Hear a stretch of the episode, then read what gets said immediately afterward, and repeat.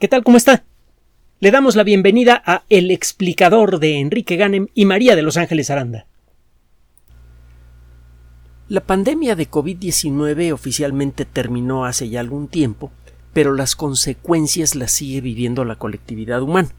Por un lado tenemos el impacto económico que tuvo COVID-19 que fue vastísimo. En algunos países fue menor que en otros. Hay que decir que México tuvo un, impacto bastante bajo en términos económicos en relación a otros países. Algunos países incluso todavía tienen eh, problemas que hicieron que su economía retrocediera 20 años, en algunos casos. Las consecuencias sociales, desde luego, son eh, enormes. Por ejemplo, algunas no son tan malas. Por ejemplo, mucha gente eh, empezó a trabajar en casa. Eh, ya hemos discutido en otras ocasiones lo que eso implica. Tiene algunas consecuencias indeseables, por ejemplo, el estar encerrado en el mismo lugar por eh, por toda la semana, pues es algo que algunas personas las pone muy nerviosas. Pero la realidad es que el trabajar desde casa en muchos casos implica ahorro de combustible, implica una reducción importante de la tensión nerviosa, eh, el ir al, volante eh, por varias horas para llegar a tiempo al trabajo es terriblemente desgastador. Puede preguntárselo a cualquiera, por ejemplo a un servidor pero seguramente o casi seguramente usted conoce, conoce esto. Total, eh, mm, si empezamos a, explorar cuáles han sido las consecuencias de COVID-19, vamos a encontrar que ha cambiado de muchas maneras diferentes la forma en la que vivimos. Porque nos afectó al bolsillo, porque eh, afectó las cadenas de distribución de alimentos y de toda clase de cosas, porque afectó la forma en la que trabajamos, porque ha creado una nueva conciencia de la importancia de las enfermedades infecciosas, porque nos permitió mm, eh, desarrollar mecanismos de reacción rápida contra enfermedades contagiosas. Eh, eh, la velocidad con la que se desarrollaron las vacunas fue realmente espectacular. Lo hemos comentado. Y el proceso no fue tan rápido como podría serlo en la actualidad porque estábamos probando la tecnología para hacer eh, vacunas con ARN y todo esto que en su momento discutimos en este espacio. Ahora que ya sabemos que esa tecnología funciona, el desarrollo de una nueva vacuna de emergencia para una eh, nueva pandemia sería mucho más rápido. Tomaría todavía algunos meses, pero ciertamente el desarrollo sería mucho más rápido. Una de las consecuencias clínicas que todavía viven muchas personas en el mundo es el de el COVID largo. Es un cúmulo de problemas de salud que eh, permanecen por meses, incluso por años. La Organización Mundial de la Salud eh, dice que eh, los síntomas de COVID-19, de COVID largo, perdón, comienzan tres meses después de la infección normalmente. Hay algunas definiciones que dicen que estos síntomas pueden comenzar cuatro semanas antes. Eh, la lista de problemas causados por COVID-19 es larga, eh, mucha gente reporta fatiga, problemas de memoria, eh, problemas para respirar, como que no pueden llenar los pulmones, alteraciones en el sueño, dolores de cabeza, pérdida del sentido del olfato del gusto, debilidad muscular, fiebre, disfunción cognitiva, es decir, en problemas de percepción, eh, problemas de memoria, capacidad para resolver problemas.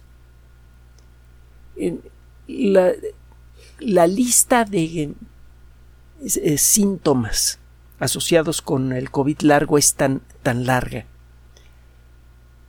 y tan vaga y la mezcla de problemas que puede presentar cada paciente es tan diferente que se llegó a pensar que no existía el COVID largo. Le pasó un poco inicialmente al, tema del COVID largo lo que ocurre con otro problema de salud muy extendido que por mucho tiempo se pensó que era vaya que los que lo experimentaban estaban fingiendo, que era algo falso, el síndrome de fatiga crónica. No me confunda uno con otro, ¿eh? son cosas diferentes. Hace poco le presentamos el, el primer mecanismo de diagnóstico certero, cuando menos en, laboratorio, eh, todavía no, se hace a gran escala esto, pero pronto va a comenzar a hacerse. El primer, eh, la primera técnica de laboratorio que puede detectar el síndrome de fatiga crónica con precisión. Realmente se trata de una condición de salud real que deja huellas medibles, verificables en la sangre de las personas que la sufren. Ese es el caso del síndrome de fatiga crónica. Y lo mismo está empezando a ocurrir con el COVID largo.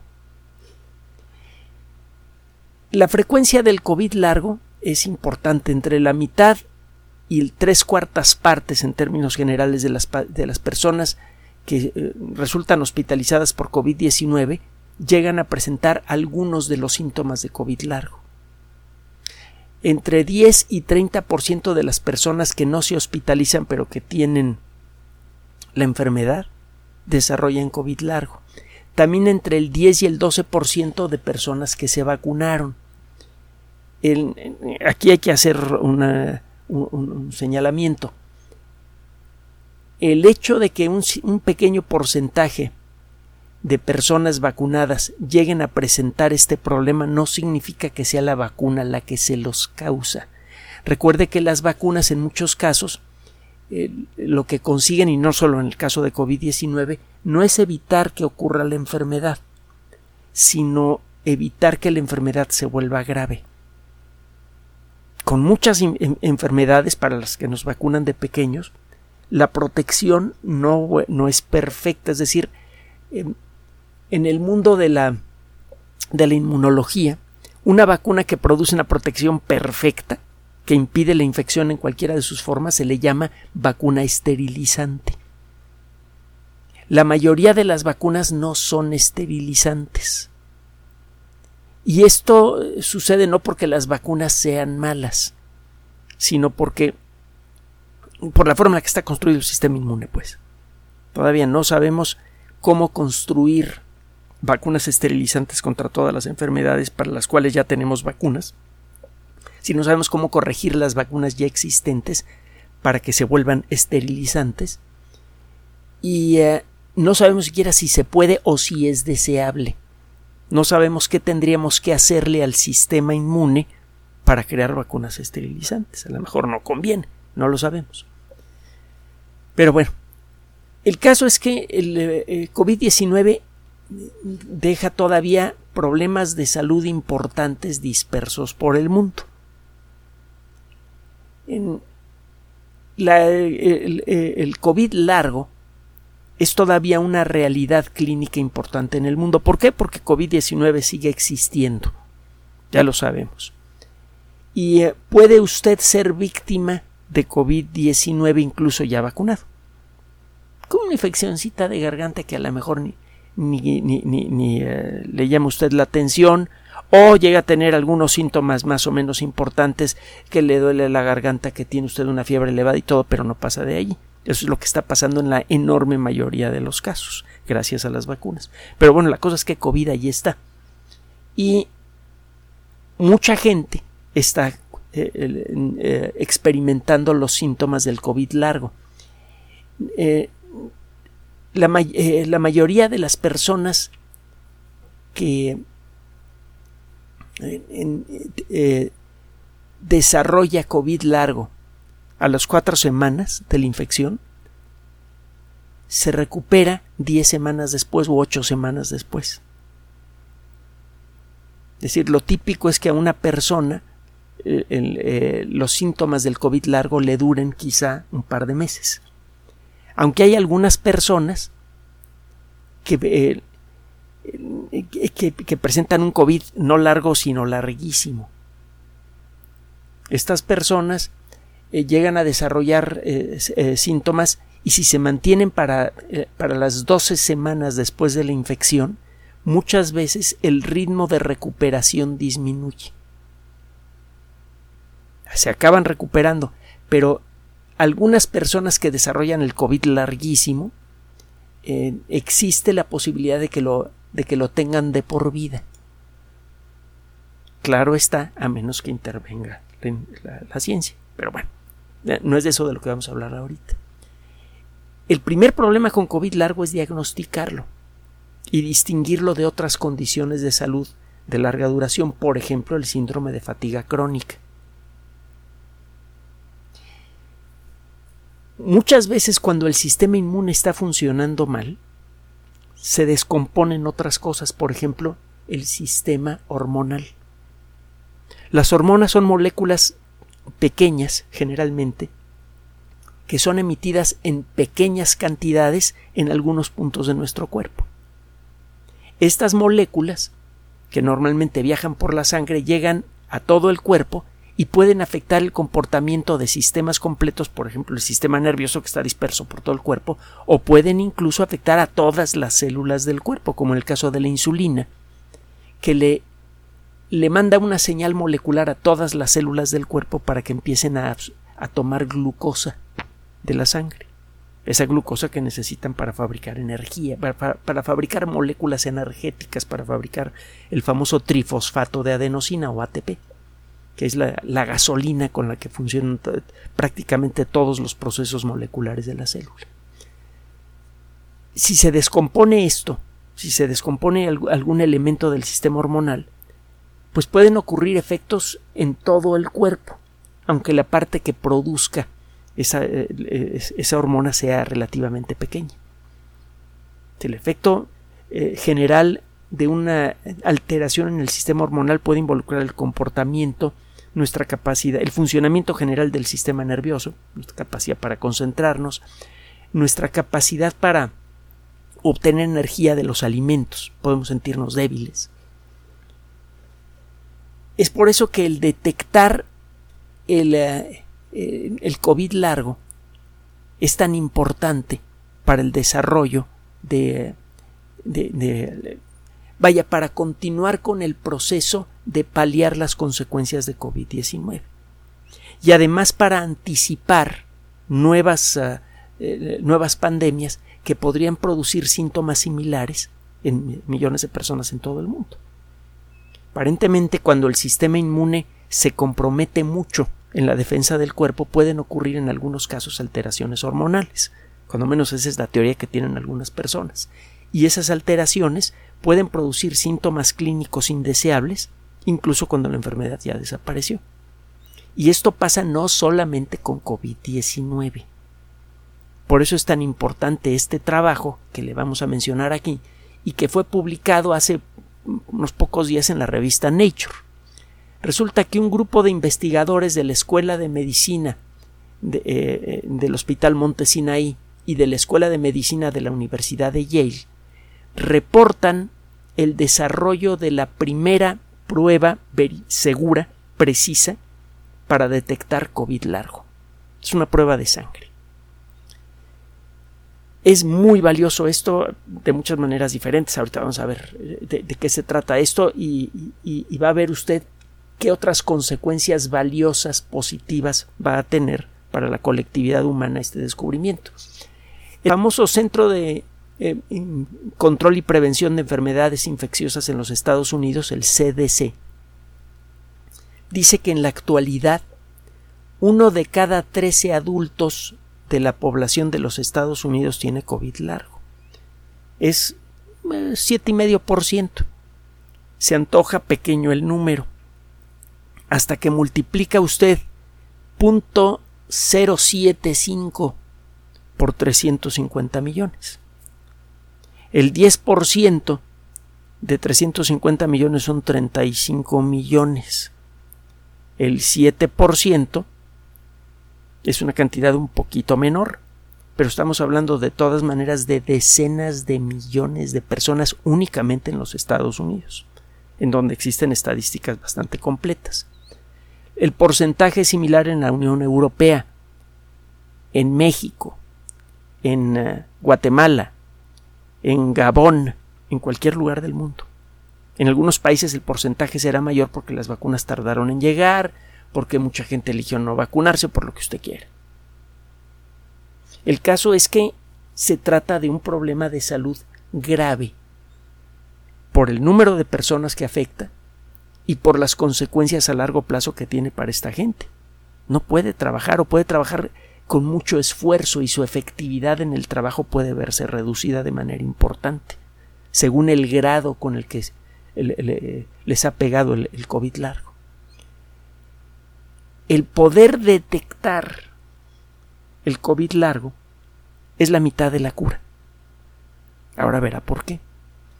Estos investigadores analizaron un total de 271 pacientes en tres sitios diferentes, el Hospital Montesinaí, otro hospital que se llama eh, eh, el, Union Square y otro que se llama, bueno, y otro que es el Hospital de la Escuela de Medicina de la Universidad de Yale. Esto lo hicieron entre enero de 2021 y junio de 2022. Los investigadores dividieron eh, a, los pacientes en tres grupos. Unos que no, que no habían tenido infección por SARS-CoV-2 esto se puede saber con un examen de sangre para ver si existen los anticuerpos. Otros que se habían recuperado completamente de casos confirmados de COVID-19 y mm, otros que tenían síntomas claros de COVID largo por cuando menos cuatro meses o más después de una infección de COVID-19. A cada paciente se le pidió que llenara unos cuestionarios, se tomaron muestras de sangre y eh, se empezó a que empezaron estos investigadores por comparar ciertas sustancias relativamente fáciles de detectar en la sangre en todos estos grupos. Por ejemplo, hormonas. Eh, se empezó a analizar la actividad de las células del sistema inmune. Que acuérdese que colectivamente llamamos a esas células del sistema inmune glóbulos blancos, pero hay varias categorías diferentes. Bueno, se pusieron a estudiar en particular a las células T. Las células T eh, tienen un papel especialmente importante en la defensa del cuerpo contra cualquier enfermedad. Se encargan, por ejemplo, de destruir a, las bacterias, en el caso de infecciones bacterianas que entran a nuestro cuerpo, se les van directamente encima y las destruyen. Las células T muchas veces detectan a lo largo de nuestras vidas células cancerosas y las destruyen. De hecho, la inmunoterapia está haciendo grandes progresos en la lucha contra el cáncer, grandes, grandísimos progresos en la lucha contra el cáncer. Eh, lo que pretende hacer es eh, como que darles una cachetadita molecular a las células T para que reconozcan a, los tumores que se han desarrollado en personas con cáncer. Y cuando lo hacen, generalmente los destruyen. Bueno, estos investigadores se pusieron a estudiar, entre otras cosas, la actividad de las células T, que en el caso de infecciones por virus lo que hacen es destruir a las células que sean infectadas, que se han convertido en fábricas de virus. Es gracias a las células T que se detiene la infección. Las otras categorías de células del sistema inmune lo que hacen es eh, aprender a detectar al virus en el cuerpo y a señalarle su presencia en las células T. Lo que encontraron estos investigadores después de...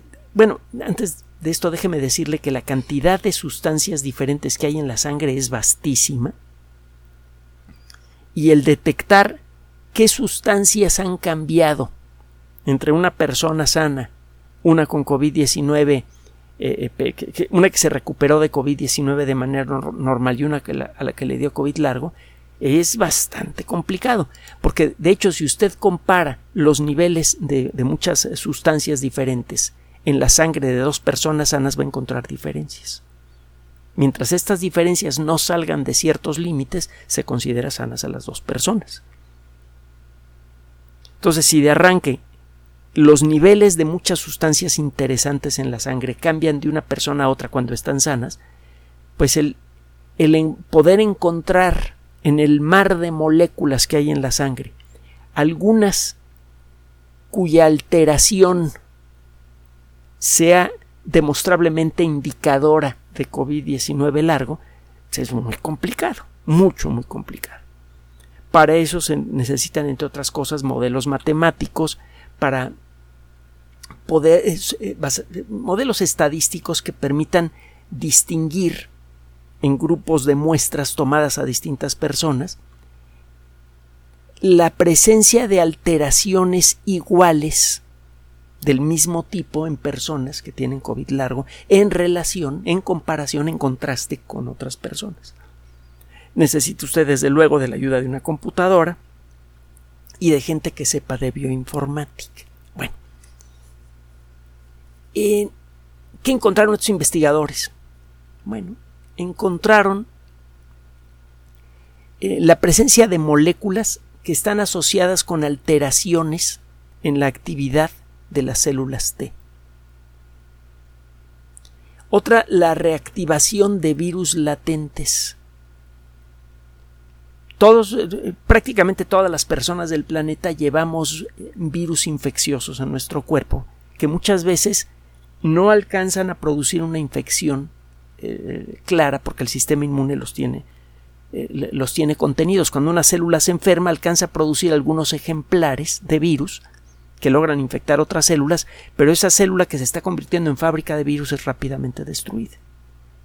El proceso muchas veces no es lo suficientemente activo para destruir a todas las células que se, han convertido en fábricas de virus. Siempre hay algunas celulitas tiradas por el cuerpo que están fabricando el virus, pero ninguna de ellas puede llegar a hacerlo por mucho tiempo como el, cuerpo de una persona, de un adulto eh, típico, tiene eh, como 200 millones de millones de células, el poder detectar a todas las células infectadas a tiempo para evitar que se pongan a trabajar en la producción de virus es prácticamente imposible. Y eso hace que muchas veces algunos virus permanezcan con nosotros toda la vida. Por ejemplo, eh, el virus del herpes que tiene distintas variedades, algunas son especialmente peligrosas, pueden facilitar el desarrollo de cáncer, por eso existe la vacuna contra esa forma del, del herpes, el virus del papiloma humano. Eh, es una variante del herpes que muchas veces produce cáncer. Es por eso que la vacuna contra el papiloma es importantísima en los jóvenes. Bueno, eh, total, eh, me estoy dispersando, qué raro, ¿no? Bueno, el caso es que existen muchas variedades del virus del herpes y todos nosotros muchas veces llevamos al virus del herpes en el cuerpo, o casi todos. Se ha llegado a estimar la, existencia del virus del herpes en la población en un 80%, es decir, que 8 de cada 10 personas pueden llevar el virus del herpes en su cuerpo y a lo mejor nunca se les manifiesta. También está el virus de Epstein-Barr, eh, causante de la mononucleosis infecciosa que en casos extremos puede llegar a producir un problema serio en el vaso, que es uno de los órganos importantes del sistema inmune, y puede poner a una persona en cama por varias semanas y en una condición delicada. Es una enfermedad eh, muy común, mucha gente llega a enfermar de, eh, bueno, a ser infectada por el virus de Epstein-Barr. Afortunadamente, solo una fracción pequeña de estas personas llegan a desarrollar la mononucleosis infecciosa. Pero bueno, estos virus pueden llegar a reactivarse a nivel subclínico. Es decir, a lo mejor se reactiva el virus de Epstein-Barr en una persona con COVID largo, no al punto de producir la enfermedad, pero sí al punto de, de volverse detectable en sangre. Otro dato importante que sirve para distinguir a las personas que tienen COVID largo de las personas que no la tienen es el nivel de una hormona importante que es el cortisol. Que tiene que. Es una hormona que eh, se eleva, por ejemplo, cuando está usted eh, eh, sometida o sometido, según el caso, a una condición nerviosa prolongada, de, nervios, de, tensión nerviosa. El hacer ejercicio ayuda a reducir el nivel de cortisol. Si el nivel de cortisol disminuye más de lo debido, eso puede afectar la función del sistema inmune. Bueno, el caso es que entre los descubrimientos de estas personas encuentran que en la sangre de las personas que tienen COVID largo, las células T no están funcionando bien, bien, bien. Hay alteraciones en el funcionamiento de las células T y eso eh, es detectable por la presencia de cierto tipo de moléculas en sangre que están asociadas con la función de las células T. También se puede detectar la reactivación, muchas veces subclínica, de, virus latentes, como los que le mencioné. Y también se detecta eh, un nivel eh, más bajo de lo normal de cortisol. Eh, la mezcla de todos estos factores produce un marcador molecular, un, un patrón molecular en la sangre que es lo que detectaron estos investigadores, y que pudieron demostrar que todas las personas que tienen el patrón molecular, eh, prácticamente todas las personas que tienen este patrón molecular en la sangre, tienen COVID largo. La, prueba tiene un, índice de efectividad en esta primera versión del 96%. Entonces, ya de arranque, en la forma eh, en, la que estos investigadores desarrollaron la primera versión de su prueba, ya detecta con seguridad el 96% de los casos de COVID largo. Se le escapan unos cuantos. No existe para esto, déjeme decir, esto es importante, no existe prueba de sangre que sea perfecta para detectar, por ejemplo, la presencia de virus. Por eso, en cierto, para cierto tipo de enfermedades graves producidas por virus, por ejemplo, pues es conveniente hacerse una prueba y luego otra.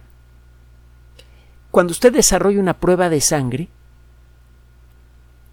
y, eh, hace las, las, correcciones necesarias a la primera versión de la prueba que hace usted, hace pruebas a gran escala para ver cuál es el índice de efectividad y para ver de qué manera falla esa prueba de sangre cuando llega a fallar. Usted encuentra, por ejemplo, que para detectar cierto tipo de virus en la sangre, la prueba es un 100 prácticamente es un 100% eficiente cuando dice que el virus existe. Y existe un pequeño porcentaje de casos en donde el resultado sale positivo, aunque el virus no exista. Esa prueba produce ocasionalmente un pequeño porcentaje de falsos positivos. Y hay otras pruebas que pueden llegar a producir falsos negativos. Esa tendencia de, las pruebas de sangre a producir pequeñas cantidades de falsos positivos o falsos negativos queda documentada. Y eso, eh, si usted tiene, eh, se hace una prueba de sangre para una X enfermedad y esa prueba a veces produce un pequeño porcentaje de falsos positivos, de falsos negativos, que la prueba le diga no tienes la enfermedad, usted sí la tenga, eh, muchas veces se recomienda hacerse dos veces la prueba o se toma suficiente muestra para hacer dos pruebas diferentes sobre la misma muestra. Una vez que eh, em, caracterizado usted el comportamiento de la prueba de sangre, usted puede entonces liberarla para el, uso del gran público y las personas que la aplican y sobre todo las personas que leen los resultados ya saben, gracias a estos trabajos de investigación previos, que si la prueba dice, si una X prueba dice que el resultado fue negativo y solamente se hizo una sola eh, vez la prueba a la persona, pues conviene hacerse una segunda vez nada más para eliminar la posibilidad de un falso negativo. También, si una persona resulta positiva con otra prueba para una X enfermedad, el médico puede recomendar una segunda prueba nada más para eliminar la posibilidad de un caso de falso positivo. En cualquier caso, este, todas las pruebas de sangre clínicamente aceptadas tienen un índice de detección segura muy alto. En casi todos los casos le atinan. Cuando dicen que es positivo es positivo, cuando dicen que es negativo es negativo. De arranque esta primera prueba que todavía no es sometida a este proceso estadístico de análisis para ver si da falsos positivos o negativos, le está atinando al 96% de los casos. Esto de arranque pues, es muy, muy, valioso porque permite detectar de, va a permitir detectar de manera segura casos de COVID largo. Esto importa, por ejemplo, para cuestiones de protección eh, eh, legal y económica a las personas que tienen esta condición para garantizar que estas personas reciben el tratamiento apropiado, para garantizar que estas personas van a tener el permiso apropiado para poder eh, permanecer en casa durante la duración de la enfermedad sin peligro de perder su trabajo, etcétera, etcétera. Eso de arranque es valioso, pero hay algo más. La presencia de el comportamiento alterado de células T y el nivel bajo de cortisol es, ah, están asociados y nos están diciendo algo sobre las causas de COVID largo. Esto puede a su vez llevar al desarrollo de una cura, o cuando menos de un tratamiento de soporte que reduzca los síntomas. Este indicador, bajo nivel de cortisol, es especialmente importante porque el cortisol tiene un papel global muy importante en el funcionamiento de casi todo el cuerpo. Los niveles altos o bajos de cortisol son indeseables. Un nivel alto de cortisol puede eventualmente llegar a generar hipertensión, puede facilitar el desarrollo de diabetes, puede llegar eh, a, facilitar el desarrollo de problemas circulatorios eh, graves, ataques cardíacos, derrames cerebrales, ese tipo de cosas, puede afectar gravemente el buen funcionamiento del sistema nervioso con alteraciones del comportamiento, etc. Un nivel demasiado bajo de cortisol hace que el sistema inmune funcione mal. Y muchas otras partes del cuerpo. Usted puede engordar, puede eh, eh, en forma excesiva y esto le puede generar montones de problemas de salud. Entonces, este, esta técnica de detección no solamente permite detectar el, el COVID largo, sino que ya está dando pie para la búsqueda de una cura si el nivel de cortisol está bajo, pues es necesario buscar cuál es la causa de ese bajo nivel de cortisol y atacar a la causa. Probablemente, eso lo decidirán médicos eh, eh, eh, expertos en esto, a lo mejor el, el dar algún estimulante de la producción de cortisol por un tiempo breve podría ayudar. Esto hay que hacerlo con mucho cuidado. El jugar con el, con el sistema hormonal es algo peligroso y sobre todo con el sistema del cortisol. La famosa cortisona tiene que ver precisamente con el funcionamiento del cortisol y el, el, mal uso de la cortisona por décadas generó unos problemas de salud brutales. En la actualidad los derivados de la cortisona cuando se dan este, eh, eh, se da un tratamiento con ellos se hace con pies de plomo son medicamentos de uso muy delicado, pero bueno, el caso es que el detectar bajos niveles de cortisol ya es un indicador que pueden seguir los expertos para tratar de detectar la causa de COVID largo y corregirla. Entonces esta prueba es una doble buena noticia. Primero se va a poder detectar de manera verificable, objetiva, COVID largo en el corto plazo. La técnica funciona, se le tienen que hacer pruebas estadísticas que le mencioné hace ratito para poder liberarla a la población y entonces sí vamos a tener una prueba de sangre que detecta COVID largo, con seguridad. Y segundo, tenemos ya el indicio para resolver una enfermedad que hasta hace poco parecía un galimatías molecular insoluble. Nadie sabía en qué parte de las 200 millones de millones de células de nuestro cuerpo buscar la causa del COVID largo. Ahora ya tenemos un indicio muy importante. Y esto podría significar que en pocas semanas o meses, de nuevo en estos micrófonos vamos a volver a tratar el tema, pero ahora desde una perspectiva todavía más interesante. Porque una vez que detecta usted cosas como estas, lo que sigue son los tratamientos. Finalmente, este, el, síndrome de COVID largo puede darse de una manera parecida con otras enfermedades. Este descubrimiento va a tener efecto en muchas otras condiciones de salud importantes que siguen a una infección grave. Así que gracias a este descubrimiento no solamente vamos a poder enfrentar lo que resta de la pandemia de COVID-19, sino que vamos a estar mejor armados para cualquier otra cosa que la naturaleza quiera poner en nuestro camino.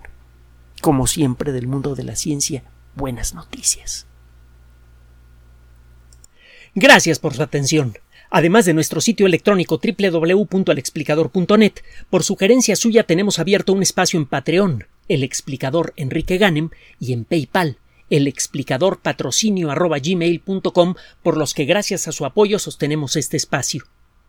Puede usted descargar gratuitamente estos audios en formato MP3 en Spotify y en iTunes como El Explicador sitio oficial y en SoundCloud como El Explicador y con formato de video en YouTube en El Explicador sitio oficial. Recuerde nuestras redes sociales de siempre, Twitter Enrique-Ganem y en Facebook Enrique Ganem sitio oficial, El Explicador y los grupos que usted ya conoce. Finalmente, el explicador siempre somos María de Los Ángeles Aranda y Enrique Ganem. Gracias.